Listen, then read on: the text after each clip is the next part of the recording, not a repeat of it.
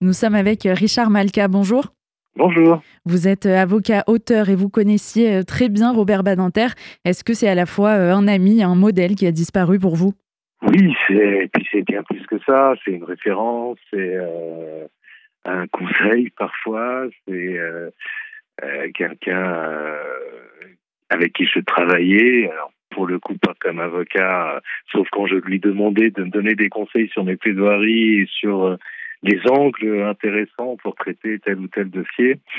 Euh, mais comme auteur, puisque j'avais adapté euh, son roman Idis consacré à, à sa grand-mère, je l'avais adapté en bande dessinée et on avait évidemment beaucoup parlé de sa famille et de la manière d'adapter euh, cet ouvrage euh, très touchant, très sensible, passionnant et qu'il voulait transmettre euh, aux jeunes générations et c'est pour ça qu'il euh, voulait l'adapter en bande dessinée. Donc c'est euh, c'est un grand vide et et oui c'est tout ça qui a disparu quelques mois, neuf mois après Georges Kejman qui avait aussi ce rôle-là pour moi.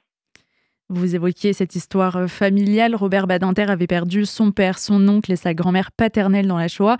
Il est d'ailleurs euh, décédé en 9 février, le même jour où son père avait été arrêté à Lyon en 1943 avant d'être déporté. Quelle place elle a eu cette histoire dans sa construction, dans son engagement? Alors, sa grand-mère est, morte, euh, elle n'est pas morte dans les camps, elle est morte à Paris, accablée, anéantie par l'occupation, par les privations, par les discriminations, par ce qui à sa famille qui a dû euh, l'abandonner euh, à Paris pour se sauver.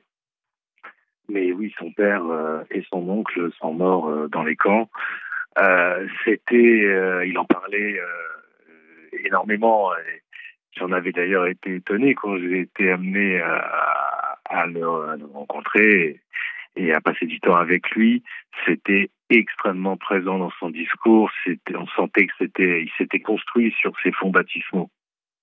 Il a par ailleurs euh, écrit Robert Badinter sur l'émancipation des Juifs au moment de la Révolution française. Il a évoqué à plusieurs reprises l'apport de l'école républicaine pour sa mère. Il incarne quelque part cette identité euh, française, juive, républicaine. Universaliste, euh, c'était effectivement un homme de lumière. Et ça va ensemble avec l'abolition d'ailleurs. Tous ces euh, toutes ces idées sont nées euh, en même temps au siècle des Lumières. Euh, l'abolitionnisme, l'égalité pour les juifs, pour les femmes, pour, les, pour tous, pour tous les enfants de la République. ce, sont des, ce sont des thèmes des Lumières, ce sont des valeurs républicaines. Et c'est pour cela d'ailleurs que sa famille, partant de Bessarabie, avait choisi la France, parce qu'elle incarnait ces idées-là. Et, euh, et, il en est, il en a été l'enfant et euh, il est l'incarnation de cet universalisme. Cet universalisme, c'est euh, un idéal, c'est un combat qui a été le sien, qui est aussi celui d'Elisabeth Badinter, le vôtre également. C'est un défi aujourd'hui de continuer à le faire vivre, à le défendre publiquement. Oui, c'est le moins qu'on puisse dire.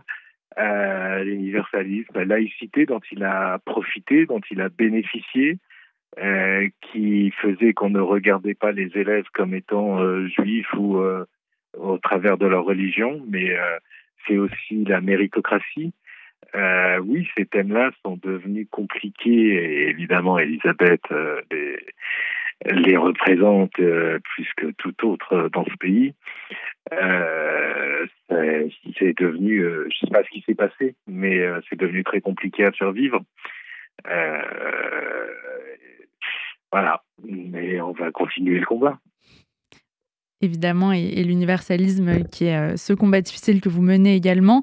Il y a euh, par ailleurs c'est un hommage national qui va être euh, rendu à Robert Badinter. Est-ce que malgré la difficulté aujourd'hui à faire entendre ces combats, c'est quand même rassurant de ce côté-là que cet hommage, que la République célèbre aujourd'hui cet homme, ce parcours? C'est évidemment c'est la moindre des choses et il est très bien qu'il en soit ainsi. Est-ce que c'est rassurant? Je ne sais pas. Je je crois pas que les hommages, euh, les manifestations, et je les ai pour euh, pour Charlie. Je crois pas que ça change profondément les choses. Euh, donc non, je peux pas dire que ça me rassure, mais mais je suis heureux que ces hommages soient rendus, bien évidemment. Les hommages, en tout cas des paroles politiques, ont été nombreux à la suite de l'annonce du décès de Robert Badinter. Pour autant, il y a Marion Maréchal, tête de liste Reconquête aux élections européennes, qui n'a pas voulu rendre hommage à Robert Badinter. Elle a déclaré ainsi quel était le regard de Robert Badinter sur la montée de l'extrême droite, des populismes ces dernières années en France et en Europe. Ah bah, il en a, avait parlé beaucoup lui-même. Euh, il avait un regard très sévère, très inquiet euh, sur les montées de, sur la montée de l'extrême droite euh, partout en Europe, très sévère. Euh, il considérait que tous les enfants de la République étaient évidemment égaux, et il l'avait dit dans ces termes-là. Euh, il était très inquiet de ce qui se passait, de la guerre, évidemment, en Ukraine. Il en parlait énormément, euh, évidemment en Israël. Euh, et euh, l'extrême droite, euh, cette bête immonde qui lui avait enlevé son père euh, et, et, son oncle, qui avait décimé sa famille, évidemment était un phénomène qu'il combattait de toutes ses forces et qu'il a toujours combattu de toutes ses forces. Il y a justement depuis quelques années une peur de la remise en cause du droit à l'avortement qui pousse en ce moment à son inscription dans la Constitution euh, en France. Est-ce que vous, vous craignez par ailleurs une, remise en cause de la peine de mort aussi en France? De l'abolition de la peine de mort? Je ne crois pas que ce soit d'actualité. Euh, néanmoins, euh, je sais qu'aucun droit, aucune liberté n'est acquise pour l'éternité. Et donc, c'est des combats perpétuels. Et il faut rester en permanence vigilant. Euh, donc c'est jamais acquis. Euh, c'est jamais acquis. Donc je suis bon. Je pense que là, ce n'est pas le, le euh, la mesure. a priori, aucun parti ne demande à ce qu'elle soit remise en cause, même pas le Rassemblement national. mais néanmoins, il faut rester très vigilant. Vous le disiez, euh, vous évoquiez avec lui récemment euh, ce qui se passait en, Israël le 7 octobre. Euh, est-ce que cet antisémitisme aussi qui a ressurgi en France, duquel il avait été très marqué, en tout cas celui de l'Empire tsariste qui avait connu sa famille, c'est quelque chose qui l'inquiétait encore de façon peut-être plus prégnante ces dernières semaines, ces derniers mois? Pour être honnête, je n'ai pas eu de conversation sur cette thématique-là avec lui ces derniers temps.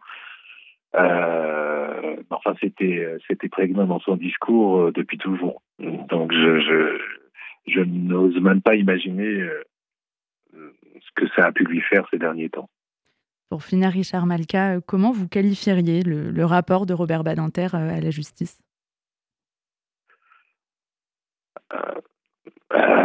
Exigeant, évidemment, ambitieux, parce qu'il je pense qu'il était de, ce courant euh, pensant que le droit et la justice pouvaient devenir international et, pouvaient euh, réguler euh, les affaires du monde.